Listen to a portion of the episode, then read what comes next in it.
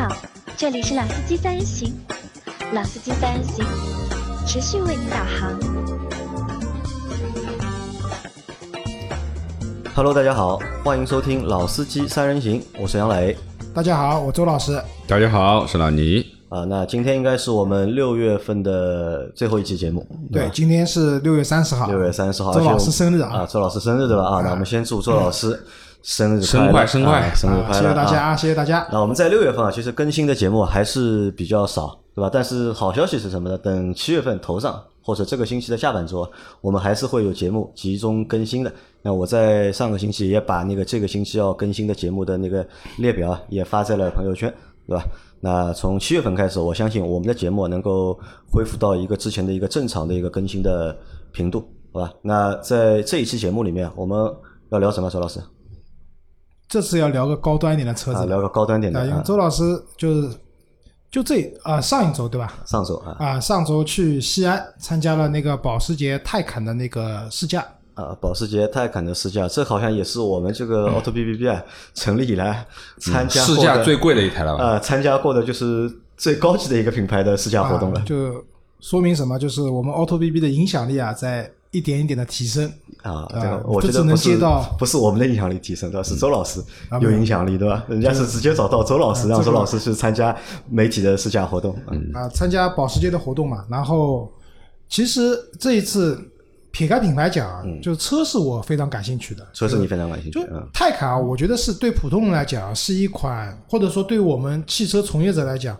是一款既熟悉又陌生的一款车型。为什么讲熟悉啊？就是这个车从概念车发布，大家记得那个时候那个概念车出来，对吧？仪表非常的科幻，然后开着开着尾部可以放一个无人机出去，那当然量产车上没这个功能啊。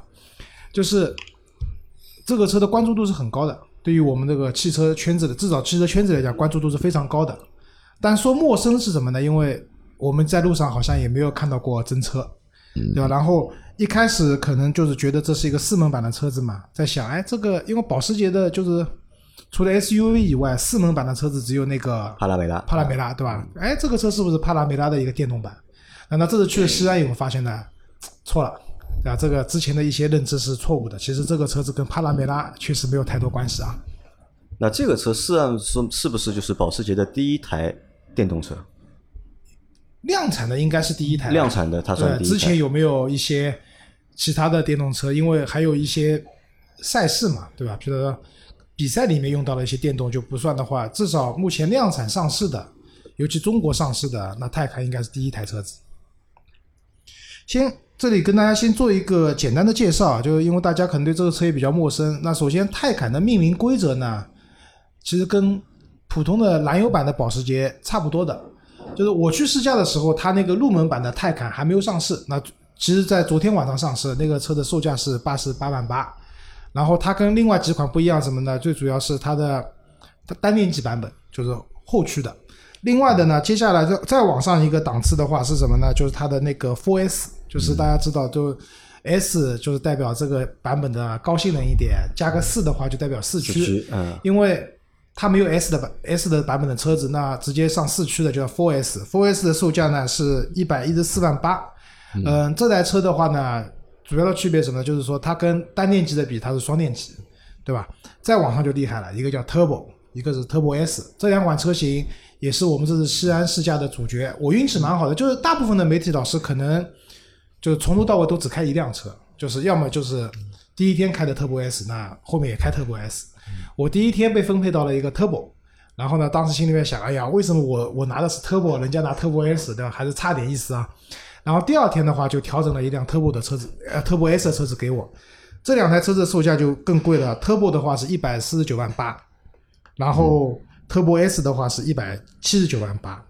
然后大家知道买保时捷肯定要选装的，嗯，对吧？就是，呃，以我开的后来开的那辆 Turbo S 为例啊，就那台车选了一些什么东西啊，可以大家分享一下。其实它选的不多，嗯、它里面价格最贵的一套东西是什么？是它的那个柏林之声，就是我们所有的试驾车都选装了柏林之声的音响，四万两千六百块钱选装这个柏林之声的音响，那确实音响效果，我感觉要比我那个哈姆卡顿的音响要好很多。啊，这个是他选的，然后他选了个第二贵的东西是什么？是它里面的一个玄武黑的和阿塔卡米色的一个内饰。我第一天开的那辆白色的 Turbo 的话，它里面的内饰是红颜色的。那这个车的话是黑色和米色搭配的一个颜色，也非常漂亮。这个内饰的选装费用是两万零五百块钱，然后电动折叠车外后视镜两千八百块钱，嗯，全景的那个倒车影像，选装费用是六千八。不过吐槽一下，这个倒车影像的效果不太好，嗯，就是这个效可能德国人做这块东西啊，也不是特别重视，只能说比没有好。嗯，它有一个车道那个变换的一个辅助系统，就是这个的选装费用是七千二，然后它同时选选配了那个前排通风功能和按摩功能，哎，这个倒不贵，一万八千七，就这个按摩功能，通风带按摩，对的，一万八千七不贵啊，所以这辆车全部选完以后，它的落地呃裸车价格是将将近了一百九十万，一百九十万，大家想一下，嗯、买这个车的话，购置税是不免的，要一百九十万的话，因为它是进口的，对吧？对它所以不免不免购置置税。那购置税不免的话，一百九十万的话，你的购置税差不多有十五六万，对吧？十五六万左右的一个购置税。然后我们看到这些车都上了绿牌嘛，而且我们这批车都是上海的，试驾的都上海的，所以都上的沪 A 沪 A D 的这样的一个新能源的牌照。那我开始还以为这个牌照是送的，结果我被我被鄙视了，在现场，他们跟我说不送的，这个牌照是拿正常的沪牌的指标去换的。那什么区别呢？就是上来车上是辆绿牌，但是它这个跟送的绿牌不一样，你是有所有权的。当你哪天这辆车不要了，你可以这个牌照可，以退回来换回燃油车的牌照，嗯，对吧？所以这样的话，再算上牌照的钱的话，一台 Turbo S 的落地价格一定是超过两百万的。那个 Turbo 的落地价格的话，一百六七十万是逃不掉的。嗯所以可以想象，就是我们这次试驾这个车，确实这个价格是蛮贵的。啊，这个也是你试到现在的，参加那么多活动，对吧？试驾过最贵的一台车了。啊、对的，是最贵的。然后刚才我没讲完，就是它那个前排的通风和按摩，通风那也不说，反正就是那种吸入式的通风。其实，嗯因为这两天去西安也不热嘛，通风也没怎么用。但是那个按摩功能也是我目前用到过的泰坦的这个前排按摩功能，是我目前为止啊，就是我开过的车子，不管有些车可能价格也跟它差不多的，也要一百多万的，对吧？就是开下来这个按摩功能是我用用下来最舒服的。最舒服的，对吧？啊最舒服这个也蛮有意思的，因为保时捷这个品牌啊，就按摩这个功能啊，不应该是在这个车上面是功能最好的，对吧？所以我觉得蛮好啊，没有玩的。，就是这个按摩功能，我觉得是保时捷至少在按摩这件事情上做的蛮好的。我相信在帕拉梅拉上，如果选装这个的话，也会很舒服。就是它首先可以选的选项比较多，因为之前我用过一些车子的话，它前排按摩可能就两三个模式，但都差不多的。但在这个车上呢，它比如说有拉伸、有瑜伽、有那个什么点按，对吧？有类就类似于指压这样的感觉。然后最好用的是什么是腰椎，就大家知道，就是长时间开车啊，其实腰蛮累的，对吧？哪怕腰托撑着也蛮累的。这个时候腰椎的按摩就是给你的腰那边按摩一下，非常舒服。这个是一个功能的问题。那第二个就是 老倪比较关心的就是力度的问题，对吧？嗯，其实周老师不太受力的，就是杨磊知道的。上次我陪他去英菲尼迪做保养，那个按摩仪把我按的我疼死了，对吧？就是我倒不希望那种力度很大，我只能讲，但这个车的力度肯定不小，但比较适中。至少我坐在上面以后，整个按摩我不会觉得痛，但是呢，也感觉到发力发到位了，这个是一个蛮好的点。然后刚才讲了这类车的价格嘛，其实我觉得对于那个刚才讲的 Turbo，我们试驾的 Turbo Turbo S 来讲的话，这个价格确实蛮贵的。但是在我回来以后，不是发布了那个刚才介绍的单电机版本，就泰坦嘛，那个车的价格其实相对来说要亲民很多了，一八十八万八。八十八万，就是这里有个插有个小插曲，就是我们在西安的时候，就是跟那些媒体同行都聊天嘛，然后有一个媒体同行高老师，他是对保时捷非常了解、非常熟悉的，然后就猜价格嘛。然后我们说会不会来个八十八万八这样的价格？他说不会，保时捷一般不凑这种吉利数。结果我看他昨天写的文章，他说自己给自己打脸了，真的来了一个很吉利的数字，八十八万八。对，但这个车如果买下来的话，选配一些东西加上购置税的话，也要一百多万了。那但是至少比刚前面介绍几款车型的话，它的入门的门槛低很多。我觉得对特斯拉的 Model S 是有一定冲击的。但虽然 Model S 现在是免购置税的，还送牌照了，但是毕竟品牌价值不一样。然后另外一个的话就是，你看了那个保时捷泰坦的这个做工啊，里面的材质啊，你再回去看特斯拉这个事情是不太能接受了。没法看了啊，对，不太能接受。所以我觉得可能对 Model Model S 的话，应该不免购置税吧？免，现在现在特斯？拉全系车型都免。都免了。对的，都上了那个对，都上了那个工信部的那个名录了，对吧？某嗯，所以这个是那个它的一个价格情况，然后再讲一下，就是刚才我没讲到，就是其实我一回来，杨磊也说觉得这个车是不是一辆帕拉梅拉，对吧？嗯，我也是这样想的。都大家都这样想，其实我一开始也这样想的，但是呢，这可能还是因为我们没有看到过真车。就当我那个落地以后，就是接到那个宾馆，就是接接到那个西安的凯悦宾馆以后，就是门口不停了一辆那个泰坦嘛。你看到这辆车以后，你就知道，哎，这个车跟帕拉梅拉没什么关系了。它整个一个车的造型，它虽然是四门版的，但是它整个一个造型，第一，这辆车很宽，它可能是保时捷里面算是比较宽的一台车子了，它的宽度很宽，这是一个。另外一个当然它它的长度什么的肯定是没有帕拉梅拉那么大的，虽然它是四门的设计，帕拉梅拉会会给人的感觉什么？它更像一台豪华车，就是它的那个整体的造型，就是有着保时捷基因的这样的一个豪华车 D 级车，对吧？就是会比较感觉商务一点，或者说比较高级。然后这个车给你的感觉，其实我看过去啊，它更像一台911，，四门版的911，，我觉得有点像，是这样的一个一个感受在里面。那么这样的好处是什么？就是大家知道，就是九幺幺，其实我也开过，然后也那个上次李生不是借来开嘛？就是九幺幺虽然有四个座位，对吧？就除了正副驾驶座的话，其实它有后排的。但那个后排呢，说句实话，以我的身材坐在驾驶座的话，后排没有腿部空间可言的。所以有人开玩笑讲，九幺幺的后排是给包包或者宠物专用的，就是女士放个包或者带个小狗小猫放在那边才比较合适。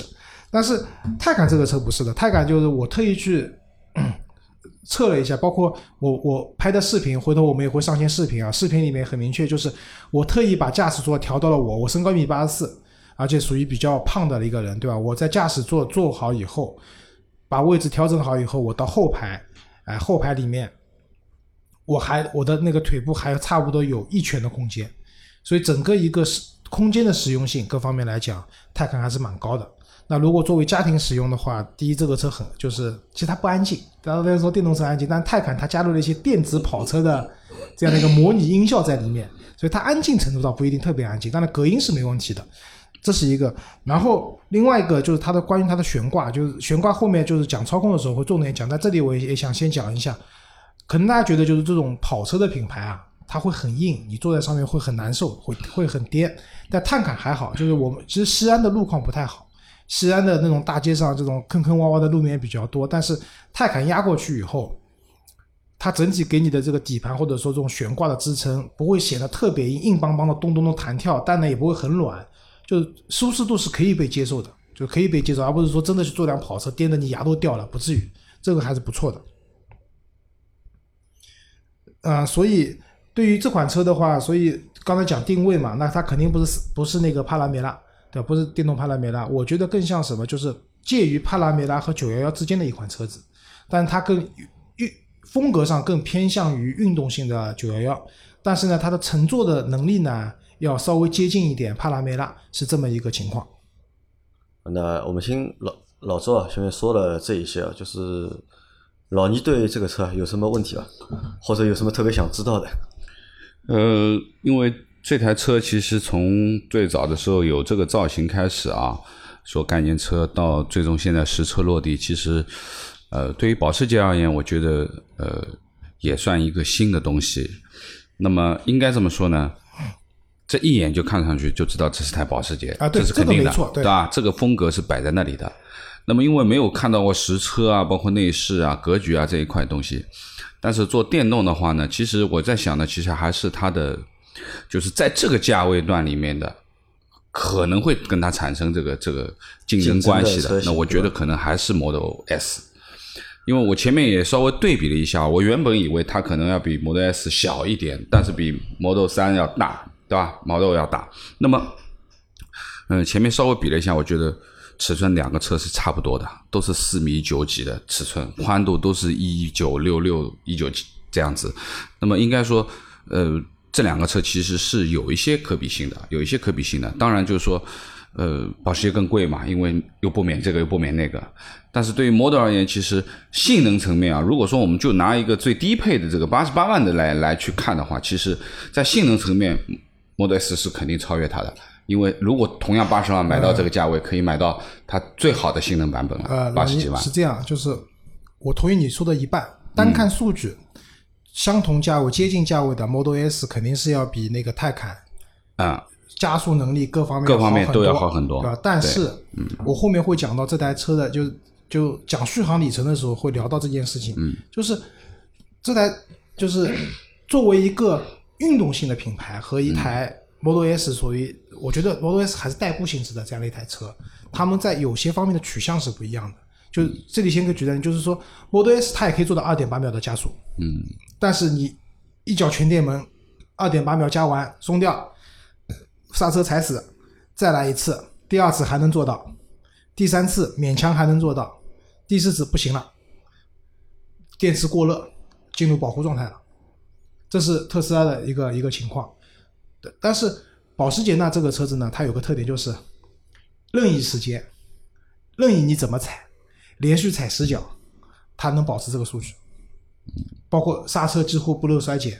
我们那天也在聊这个问题嘛，就是九幺幺如果去跑那个类似于天天马赛这样的赛道的话，就是我们当然因为九幺幺毕竟还不是一台纯正的赛车，我们讲还是一个民用范畴的车子，但是它跑天马山的话，八圈起，刹车盘的热衰减啊各方面啊绝对没有问题，嗯，对吧？然后泰坦上这个赛道的话，绝对也是八圈没有撑八圈绝对没有问题的。但是，一般的车子的话，说句实话，包括你像 Model S 或者 Model 3的话，上去撑三圈已经下不来了，就是刹车性能都下降了。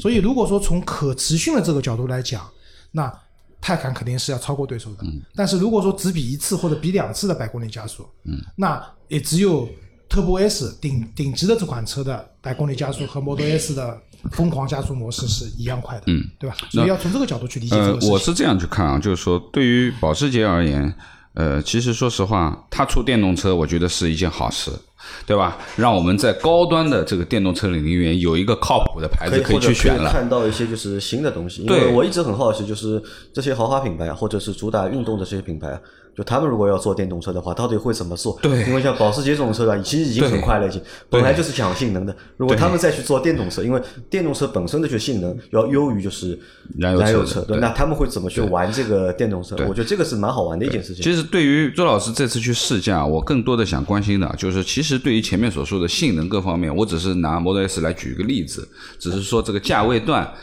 同样的这个八十万左右的这样的一个价位段里面，其实从性能来讲，其实 Model S 是蛮好的，是吧肯定要超越这个八十八万了。这个不否认但是其实我更想问的问题，其实是通过这一次试驾啊，因为老周是近距离的接触了这台车，而且有两天的时间，包括两个版本，对吧？当然它是更高的两个版本啊，不是八十八万的那个版本。但是我相信，就是说，在基本的内饰格局布局，对吧？我觉得还是可以可参考的。那么当然就是有一些。顶级的材料啊之类的东西，比如说这种特别的缝线啊、工艺啊，那我们另说，以选，对吧？可以选。那么我只是说，就是在内饰层面的东西，我的理解就是说，我认为应该是超越 Model S 的，对吧？就是说它的啊，不是应该是肯定。啊，对吧？因为我们知道，就是从从特斯拉的风格来说，它是完全简洁主义的一个东西，基本上嗯就所有的东西都是在电脑里面，对吧？你能选的东西也都在电脑里面，你没有，你基本上呃是属于非常简约风格的，对吧？那么除了一个大屏，没其他东西了。简单讲一下内饰吧。内饰呢，其实我我其实开车不太关注内饰的，说句实话，只要过得去就行。但是我比较关注内饰啊，对你比较关注内饰，对吧？呃，首先呢，它的那个屏幕它是一个曲面屏，就是那个仪表盘啊，它是个曲面屏。液晶仪表盘是个曲面屏，对，是个曲面屏。嗯，这个呢也蛮特殊的，一般我们不太能看到有曲面屏，而且它上面没有遮光罩。就一般那个仪表盘外面上面会有一个像雨棚一样的遮光罩，它没有，所以这个仪表盘在那边的这种感觉是蛮特别的。然后呢，大家知道保时捷传统仪表盘五环嘛，五环之歌对吧？我就想唱这首歌了。它这个车呢其实三环，三环啊，但是它的左边呢会显示一些温度，然后右边的话呢会显示就是时间等等，然后但是它没有用圈圈起来，它可以看成一个就是简单一些的五环的这样一个标志。然后我们传统讲开开灯、关灯、大灯的这种控制呢，它也在集成在这个仪表盘的左侧了。然后我去摁过了，手感没有什么手感，但是呢灵敏度是 OK 的，就是摁到哪指到哪是哪，不会摁了半天没反应。然后右边呢是一些高级的功能，比如说什么底盘升降，类似这样的功能在右边，所以这个仪表盘的功能性包括美观度是非常高的。而且我看就是你的视频里面，它的这个电门的开关也是放在了左边，对吧？和它那个车是一样的，对吧？啊、这个呢，说句实话，在现场也被吐槽了，是没有意义。就电动车啊，就是大家知道保时捷为什么把那个就是钥匙那个发动的开关放在左边，是因为向赛车致敬嘛，对吧？就是赛车都在这边的嘛，对吧？这是保时捷的一个传统。然后这个车呢也是在这边，但是呢，你会发现，就这个车啊，其实不存在点火和熄火这个问题的。嗯，你下车以后锁车走人也 OK 的，然后上车以后可能需要摁一下，对吧？这个不是特别重要的一个点。然后呢，保时捷这个车呢也也采用了最近很流行的三连屏的设计，三连屏就之前我们去开奥迪 A 六三连屏，对吧？然后横向的，呃，其实杨磊之前的 Q 五零啊是三连屏的鼻祖，做的比较丑。然后路虎、新迈、哎也是三连屏然后新的极光都是三连屏，然后它也是一个三连屏的设计。然后中间的话是，其实它有四个屏，它副驾驶还有一个屏，但是副驾驶这个屏是需要选装的，我们这次所有的试驾车没有选装，所以这个屏点不亮。其实它有四个屏，跟理想 ONE 有点像的。然后它三连屏的设计，然后下面那个屏的中就是扶手箱那边那个屏的话呢，就是空调的操作等等。然后上面那个屏的话，只显示一些信息，其实跟普通的车没有区别。我觉得它所有屏里面，它的这个仪表盘是一个亮点，一个曲面屏的感觉是个亮点。啊，这然后至于老倪说做工什么的，那肯定没有问题的。但是呢，有一点要我相信吐槽是什么？就是可能也是保时捷的特点，保时捷所有的开关，就是比如说那个玻璃升降的开关，电动调节方向盘的，我开始以为那个方向盘都不是电动调节的，我说不会吧，其实是的，那那开关都非常硬，就是你摁上去要很很用力才能把这个开关去拨动，所有的开关都非常硬，那可能这也是保时捷一贯的风格吧。就我们开的保时捷车子也不是很多，就是使用功能上都没问题，做工也没有问题，然后包括皮椅啊，然后缝线啊等等，全都是没有问题。因为到这个价位了，再有问题说不过去了，对吧？这个都没问题。然后还有这个车的车顶是一个全景的天窗啊，对的，这个车车顶呢也是一个比较但是没有遮阳帘，这个车呢，车顶的这个天窗呢，我觉得是什么？就是可能这种设计一般也就在电动车上会看到，就是没有遮阳帘的全玻璃顶，玻璃顶。嗯，然后呢，根据保时捷的工程师讲，七层玻璃，中间是镀了膜的。嗯，所以夏天的时候呢，你如果手去摸的话，会有点感觉有点烫，但是总体的隔热效果会非常好。因为这次，但是呢，对这点呢，我是略有怀疑的。嗯，因为没有东西挡一挡，总会有点亮，或者说有点热。但是这次在西安也全程下雨，反正也没太阳，所以也没有办法去体验这个东西。嗯、但后来我回来关注了一下，就是保时捷车主论坛，他们有人去聊这个东西，确实这个玻璃的隔热效果还不错。但是我另外想到个问题，就这个玻璃要是不小心砸碎了，成本蛮高的。保险公司估计要哭了，应该非常非常贵。这个一定。会买玻璃险。嗯，这个的这个的险不算在玻璃弹头破损险里面的，这个是算车损的，嗯这块地方是算车损的，然后那个边上的玻璃啊、前挡啊，这个是算玻璃但。说实话，你说车损要撞到这个东西也是蛮难的。不然我跟你说高空坠物砸了嘛，百分之七十啊，可以买，我刚买好保险，有啊可以加多一百块。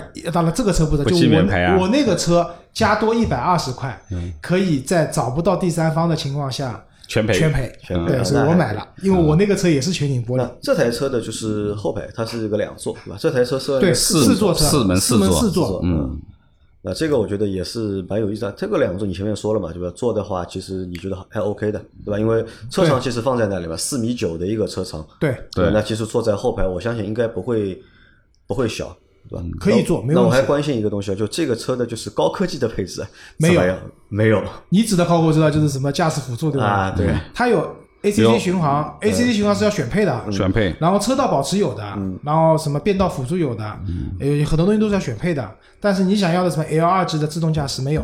这个还是没有，没有保时捷不需要不往这个方向去走，对的。然后包括你坐在后排的话，你也不会，它也是一个四驱的独立空调，就左就是后排的左右都可以单独调空调的。但是呢，也就仅限于此了，没有其他什么功能了，没有其他什么功能了。啊，我接着往下讲啊，就是刚才正好聊到这个车的做工啊什么东西，然后现在讲讲驾驶感受吧，好吧？就是快是一定的，嗯对吧？Turbo S 两秒八这个什么概念，就是一脚电门下去以后，就飞起来了嘛，对吧？快是肯定的，我都不我不想讲快，因为其实能把电动车做快不稀奇的，大部分都能做快。我们很多自主品牌，包括呃，唐呃那个比亚迪也可以，未来也都可以做的很快，对吧？五五秒以内的都很快。对啊，你你包括就是入门版的台看，它现在是五秒四嘛，五秒四其实也很快了，说句实话也很快了。对，嗯，我想讲的什么，就是这辆车的开起来的感受，就是它是我开过的最接近燃油车的一台电动车。就什么什么，为什么这样讲啊？就几个几个层面。第一个层面是这台车的油门踏板，它非常的线性，就是你踩下去多少，就跟燃油车那种踩下去，发动机转速攀升以后的这种加速感受是非常线性的。除了，然后这台车的变速箱也比较有特特点的是，一般的电动车都是单速变速箱，它是两速的。它在经济模式啊，就是一些普通模式下的话，它是默认用二档来开的。当你用到进入到运动模式或者运动加模式的时候，它会会跳到一档去开。但是你在路上开的时候，比如说我们讲 kick down 降档，对吧？就是汽油车不是踩到底降档，它要踩到底的话，它也会降档，你能听到后桥咔嗒一声的那种变速箱降档的声音的。这个是这个车和一般的电动车不一样的地方。那所以它开的时候啊，就是这个车的感觉就是一个是油门，另外一个做得好的是刹车。它这个车就是大家知道，因为没有发动机制动嘛，对吧？没有那个，它是用的电子助力泵嘛，所以这个车它有二百，就是它的能量回收是二百六十五千瓦，能量回收的能力，就什么概念？这个车如果加速到两百公里以后，你用刹车把它刹停，就是让它用能量回收把它停下来的话，这台车的话就是可以节省回收回来四公里的行驶行驶里程的能量，是很厉害的。那两百六十五千瓦什么好处呢？当你需要就是制动的时候，因为没有发动机制动嘛，需要能量回收帮助制动。这个车的就是制动器就踩下去以后的感觉，它不像一般的电车，一般电车会是这样的，就是前段踩下去以后呢，感觉踩不住，有电车一方面比较重，会踩不住。但踩到后段以后呢，它的这种能量回收就同时都介入了以后呢，一下子就站住了，就中间是脱节的。嗯，这个车不会，就是你的刹车踩多少就是有多少，非常的那个非常的舒服。然后它而且有个那个电子音效的这种模拟，这个车踩刹车的时候，你会听到一个类似于发动机降档，然后变速那个啊不对不起那个变速箱降档，然后发动机制动的这样的一个嗡的声音，就是和你开惯燃油车的人来讲，上了这个车，这些声音你会觉得很熟悉，挺好玩的。这是一个我觉得它非常接近一个燃油车的这样的一个点。呃，另外呢，就是这个车在开的时候啊，就是一脚电门踩到底了以后，就这种是真的蛮厉害的。所以，但是呢，我们因为大部分的时间在山山路，大家知道山路不可能很快，而且有车队的教练去那个压队，所以我们基本上保持在四五十公里的时速。我有的时候为了开得快一点，我故意故意拖慢，我拉开跟前车的距离，然后一脚电门冲过去，然后感受一下在弯道里面的这种车的感觉，对吧？这是一个非常重要的，因为大家知道，你想一台九幺幺的话，它的车重肯定不到两吨的，一吨多嘛，对吧？那这台车要两点三吨多，将近两点四吨，它的满载质量是两点八八吨，我特意看了它的行驶证的，就是非常重的一台车。但是我们在开路山路的时候，你也不觉得它是台电动车，就会觉得很重，转不过来了，没有，就整个车是非常重心是很低的，这个车重心很矮。对，因为它本身就有那个发动，它其实就像个呃底盘跑车升降嘛，底盘升降，你降到低了以后开的话，它就是台跑车。对，然后它这种驾驶感受和我就是和开传统的燃油的保时捷来讲，也没有太大的区别，对吧？就是甚至有人讲，如果盲开，你不听声音，你可能还以为这就是一台燃油版的车子。这个我是觉得它比较厉害。就刚刚杨丽你不讲到了嘛，豪华品牌做电动车做成什么样？我觉得这可能就是一种可以的样子，就是和旗下的它这个旗下的其他车型的驾驶感受很接近的一台电动车。那它试一下电动车那，这个车的电池容量是多少？电池容量是这样的，小八十七十九点几，七九点二。，Turbo 和 Turbo S 嗯没有，你听我说，Turbo 和 Turbo S 是九十三度电，九十三度电，就多一点大的那个，嗯，对，然后 Four S 和入门版的那个台开的话79.2是七十九点二三号，七点九点二，那他们的续航里程可以达到多少？四百多公里。啊啊，但是续航只有四百啊对的那这是一个什么原因呢，？啊这里要讲续航里程的问题了。那就是是这样的，就是说，以 Turbo 为例，Turbo 和 Turbo S 为例的话，它有将近一百度的电，和 Model S 或者那个 Model S 或者 Model X 其实是一样的，都是一百度的电，差不多对吧？嗯都差不多。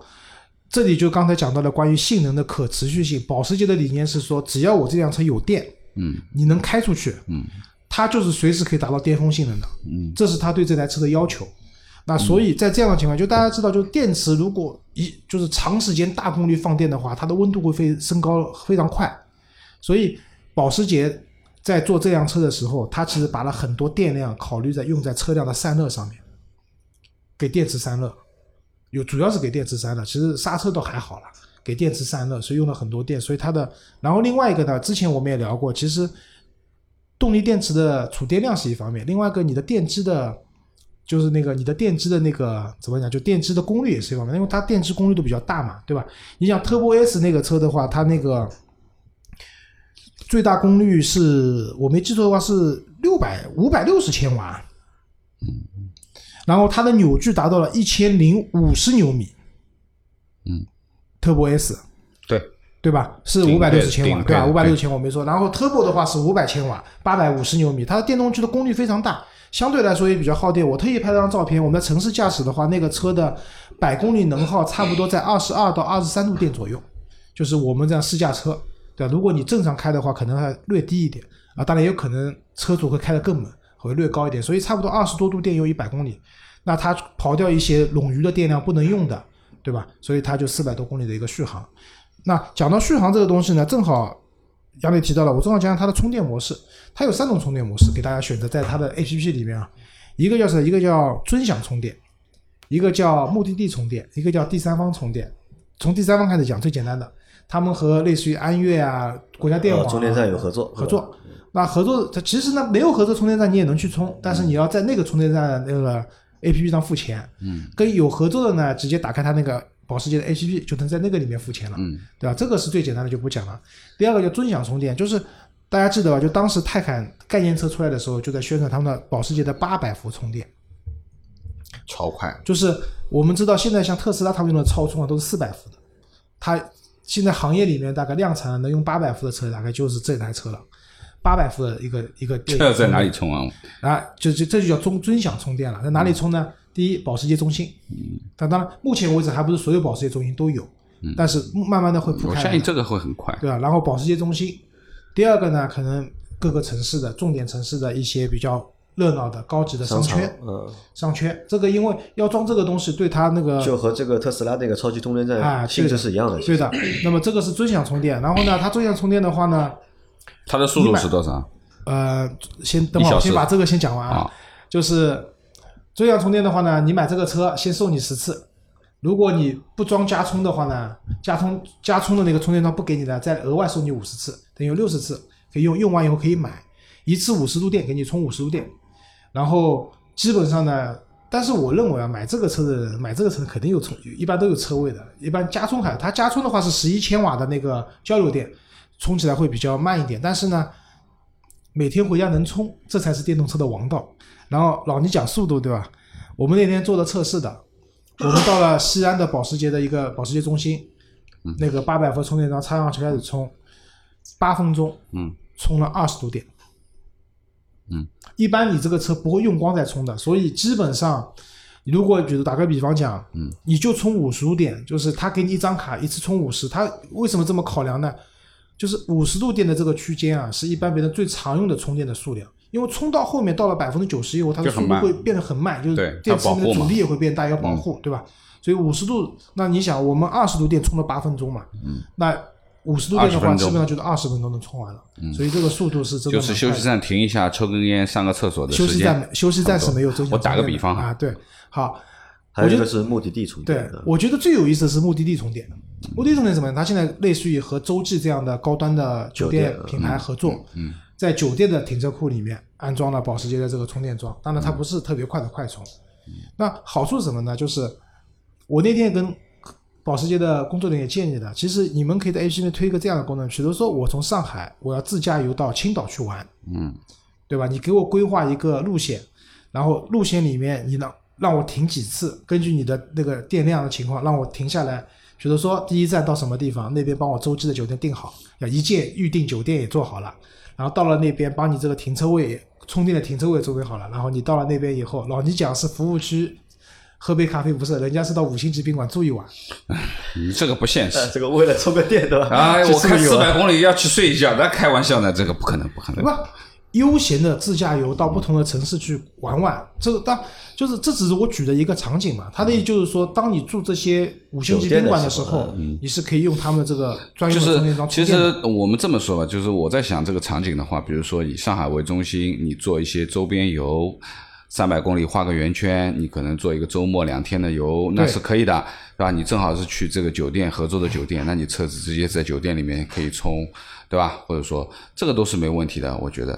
但是如果说你要真的要把它开的长途，那我觉得这个是有问题的，对吧因？为我们之前也说过嘛，电动车就是跑这最个长途怕的还是这个长途对其实还是一个问题嘛。对啊，那或者就是老倪讲的这场景也蛮好的，就是比如说我去南京玩，啊，这个是？没问题的。单程呢也基本上够了啊因为这个车其实不怕你开的稍微快一点的，就是它的那个四百多公里不是用六十公里等速测出来的，嗯，它是一个就综合的路况。就按照你前面所讲的嘛，根据它的正常使用的性能，它就能保证四百公里。所以到南京是 OK 的。到了啊南京以后呢，洲际酒店一住，对嗯吧？玩夫子庙玩好，第二天充完电回来，这个是 OK 的。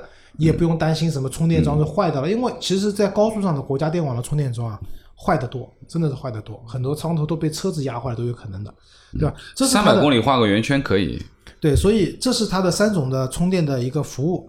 那基本上呢，你说跟别人有什么特别大的不一样吗？不至于，但是呢，还是能感受到一些不一样或者是尊崇的地方，因为毕竟这个车那么贵嘛，对吧？所以这个是关于它充电的问题。刚才续航里程也讲到了啊，，行驶也说过了啊，，也说过了，对吧？嗯。然后最后我想跟你们聊一聊，你们觉得谁会买这个车？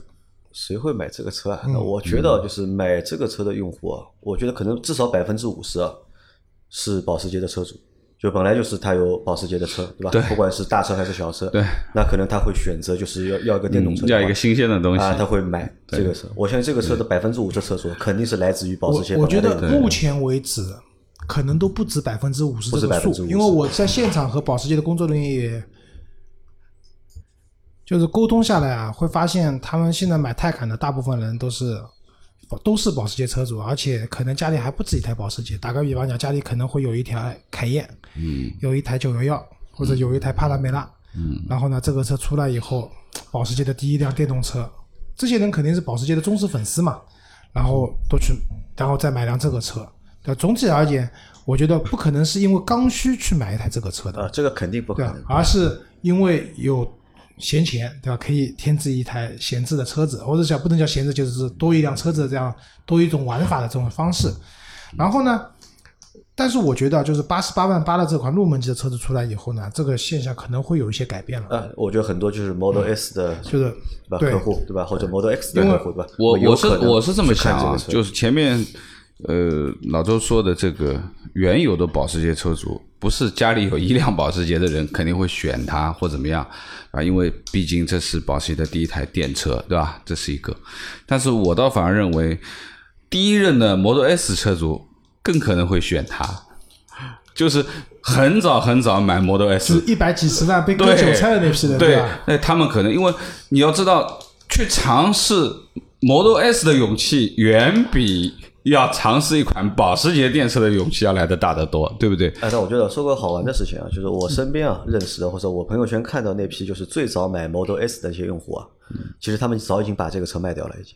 嗯，我很多你你们有没有发现这个情况？就我不知道你们身边有没有就是很早就买 Model S 的朋友，对吧？有的其实好像他们那个车开的时间都不怎么长，呃，可能还是新就开个一两年，对吧？嗯这个车开个新鲜就不要了就是我觉得从驾驶感受上来讲呢，开了电车以后两个极端，一种是开了电车以后再也回不去了，就不要开油车了，有这样一批人。但呢，也有一批人是开了电车以后开了两个月，开了两年，嗯，不习惯，还是不习惯。对，因为说句实话。就至少我知道，就在上海，第一批买 Model S 的人，嗯，都是挺有钱的一批车主。因为为什么？那个时候这个车，第一价格贵，对吧？第二不免购置税，第三也是一样的，它的牌照是不送的，也是需要用正常的沪牌去上牌的，对吧？所以我那个时候还看到过，就是正常的非电动车牌照的沪牌的 Model S，对吧？然后可能有的人开了一段时间以后，比如说我那个喜马拉雅的老板，就是两位老板，他们现在还在开他们当时的 Model S，觉得这个车很好。对吧？很想和特斯拉合作，但特斯拉不理他们，对吧？这是一个。那那也有，就像杨磊讲的，开了一年两年，根本就不习惯这个车子，还是燃油车开起来够劲，那就就换回去了。但是老倪刚刚那个讲的呢，其实就是跟我们一样的道理，就是可能现在这些人也不是 Model 车主了，车子卖掉了，对吧？但是呢，哎。当年的这个对电动车的情节啊，心里面又开始萌芽了。这就突然发现，保时捷出了这样一款车子，那可能觉得这个车子是这种感受啊，什么会各方面会蛮好的。就啊，就包括这个品牌的这个吸引力，应该我觉得会我觉得更多还是品牌。对，因为说白了，你想，就是我们就举个点，就八十八万吧那个车子买下来一百万多一点，对吧？一百多万。然后呢，买 Model S 的话呢，现在那个高配那个版本呢，也要八十几万，八十几万、九十万，也没什么优惠的，对吧？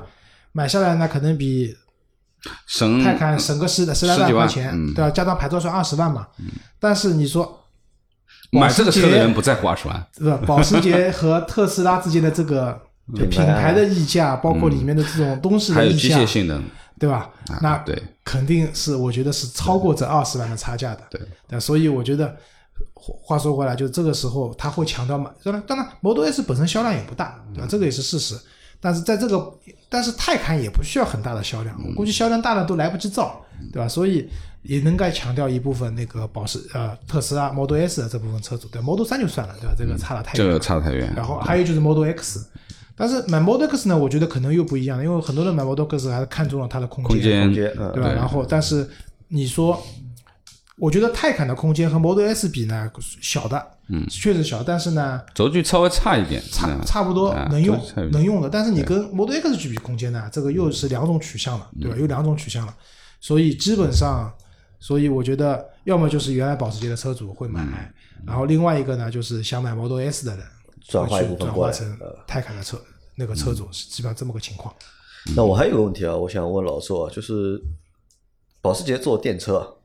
真正的目的是什么？就他是真的想推一个就是电车的产品，去增加自己的就产品的序列，增加自己销量，还是就是只是做一下玩用而已？我给你举个例子啊，我觉得都不是，都不是。举个例子，路上看到过绿牌的凯宴吗？没怎么看到过，没怎么看到过。有有的对吧？我没怎么看到。叫凯宴的 e hybrid，嗯，就是插电混动。插电混动，但是这台车的插电混动的续航里程，纯电续航里程只有十几公里。所以它也不满足可以上绿牌，但是它的绿牌一样，就保时捷旗下所有你能看到有绿牌的车子，对不起，都是拿正常的牌照额度换来的。那么我其实就这个问题也跟媒体同行探讨过，为什么要做这个车呢？意义何在？我觉得有两个意义。产品本身来讲，这台车如果你充了电以后，它一样的，就原理是一样的，堵车的时候会通过通过尽可能用电去起步，对吧？但是这辆车充了电以后，比如说我们早上上班，延安路高架这种比较堵车的情况下，嗯，它在有电的情况下，它的百公里油耗可以在三升到四升之间，这对它卡宴来讲是非常好的成绩了，对吧？那没电了也没办法，对吧？这是产品层面的意义。另外一个呢，很简单，其实大家知道，欧洲啊对环保对呃这些东西的要求不也是非常严格的，就是。我们现在国内做电动车、做新能源的厂家，可能更多的是车子是零排放，对吧？嗯。但像欧洲的话，甚至要求你的这个生产厂房都是要做到零排放，对吧？能就是，比如说有要求嘛，就是的，零排放是不可能德国的保时捷工厂，对吧？他们那边给这些车充电的电哪里来的？是用风车发电发出来的，理解吧？风能啊，风能发电发出来的给车充电，对吧？所以。很大程度上就是保时捷做这个东西的话，满足他们在欧洲的还是在欧洲的政府的这种法律法规的要求，对吧？但是即使是这样的话，我还是认为这是一台蛮好、蛮好开、蛮好玩的一台车子。如果说确实，我们一直讲有钱人的快乐我们不懂嘛，对吧？如果你真的有钱了，可以去感受这份快乐了，那这个也是一种快乐的一种形式，我觉得。哦，好的。那还有就是我在想啊，就是这个车啊，就是出来之后啊，这个车出来之后，会不会就是撬动一些它本身的就是本来买燃油车的车主？我觉得不会，不会。我问过自己一个问题啊，我有一百万预算啊，买辆保时捷，还是买九幺幺还是买这个？我肯定买九幺幺。但九幺幺没这个开得快啊，九幺幺没有这个开得快。嗯，那这个坐的更舒服啊，九幺幺坐的也不舒服。那我还是要九幺幺，都是保时捷，对吧？我还是要九幺幺，你还是要九幺幺。这个是我，就我问过，就是我在，因为我这次回来蛮惨的，你知道吧？下午四点到的机场，机票改签不成功，等到晚上九点上飞机，整整五个小时在机场那边坐着。然后当时我们就是就几有几个媒体同行老师，我们一块喝着可乐聊着天嘛，我们也在聊这个问题嘛。其实对于你第一次买保时捷的人，嗯，那我相信大部分第一次购买保时捷的人可能会集中在七幺八，或者说 Macan，嗯，这上面。当然也有一部分可能家里条件比较或者比较卡宴对吧？凯宴九幺幺也是有都有可能的，对吧？但是我不我我觉得第一次买保时捷的人就冲着他这台电动车去的可能性不大，你觉得？不不是特别大。当然了，也有像你说的快，对吧？如果去店里面试驾，销售有意去引导，让你试驾九幺幺，然后再试驾这辆车的时候，你会发现，哎，这个车帅也是很帅的，也能满足你对这种装什么的这个需求的情况下，这个车真的好快啊！也许会有人买这个车，但是呢，更多的我相信还是会冲着类似于九幺幺这样的角度去买的，对吧？但是你说如果是买第一次买买七幺八或者买 Macan 这些的那些车就五六十万的车子，这辆车又预算差的比较远，对吧？很有可能也不一定会去买这个车。那老倪还有什么关于这个车想了解的吧？呃，我觉得就是虽然说，呃，因为在保时捷的序列里面，其实四门呢就是帕拉梅拉和它了，现在，嗯，那么等于说价格的体系里面，当然帕拉梅拉会更贵一点嘛，对不对？对更贵一点，入门的标准也更贵一点。那么呃，现在又是一个四门的一个一个版本，当然它肯定不属于行政级别啊，它是属于一个跑车的一个、一个概念。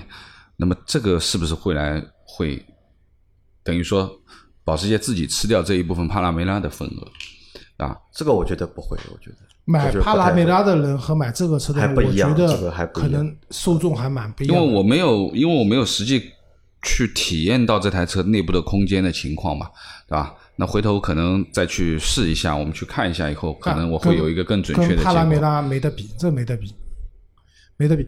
我我个人觉得啊，这辆车如果说要吃保时捷自己的份额的话，可能会强调的是什么？还是九幺幺的，九幺幺的用户。就是九幺幺的话，确实是因为大家知道买保时捷嘛，卡雷拉肯定是最经典、最最最保时捷的一台车嘛，对吧？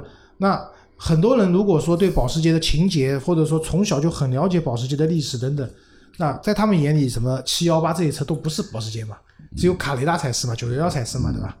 或者最新的九九二这些车子。那么，但是很多人去保时捷，如果说只是预算到这个位置了，我就去看看预算范围内的车的时候，那你到店的话，很有可能会看看，哎，这个四门的这个车好像感觉蛮实用的，对吧？然后呢，嗯又具备了来特别跑车的快性能啊，又开起来又特别快，然后这个车开起来很很带劲，对吧？那可能会买这个车，会是这么个情况。好吧，那我们反正我觉得我们刚刚猜想的也都是瞎想，对，吧可？能都不对。因为我们也没有到这个层次，对吧？我们也不知道这个层次的用户他们到底是怎么选择车的，所以我们也很好奇。以后我们有机会的话，我们也可以请一些就是豪车的用户啊，让他们来聊一聊，对吧？你们在买车之后，到底你们那个购买的逻辑你在想什么？啊、到底是怎么样的，对吧？和我们的想法到底一样还是不一样？对，因啊为我觉得就是对于呃电车啊，嗯其实说实话，就是现在是价位低的段位的这个电车选择很多嘛，包括三四十万现在都有很多的选择，对吧？但是你真的上了五六十万以上，其实还是比较少的，七八十万是乃至于一百万这样子。那么当然就是说，对于保时捷这样的一个传统车企去走这样的一步，其实我觉得对于其他的品牌是不是会有一些触动啊？其实我觉得呃，看这个车的最终的情况，其实呃有的时候可能会联想到更多其他的一些老牌的汽车车企，哎，对于这样的一个行为以后或所带来的这些效应，是不是是一个运方向，或者说它以后的研发方向啊、设计方向啊，包括电动车的规划布局，是不是因为这一台车会发生一些改变？是我觉得可能会，对不对？我觉得这台车泰坦上了之后啊，它的销量不会太差的。我觉得它的销量不会太差，而且在中国，我觉得会有很多保时捷销量都这个车不差的，保时捷的车销量它销量其实。相对是不大嘛，对吧？销量不大，这个车型啊，我觉得销量不会差，好吧？那我们这这期节目就先到这里吧，好吧？我们最后还是祝周老师，嗯，生日快乐，对吧？好生日快乐啊周老师三十九周岁啊，三十九周岁，那这个是虚岁 四十了，对吧？虚岁四十啊，这个是大生日啊，我们要过一下六三零啊，啊。好，那我们今天节目就先到这里，好大家明天再见。谢谢大家，拜拜拜拜拜。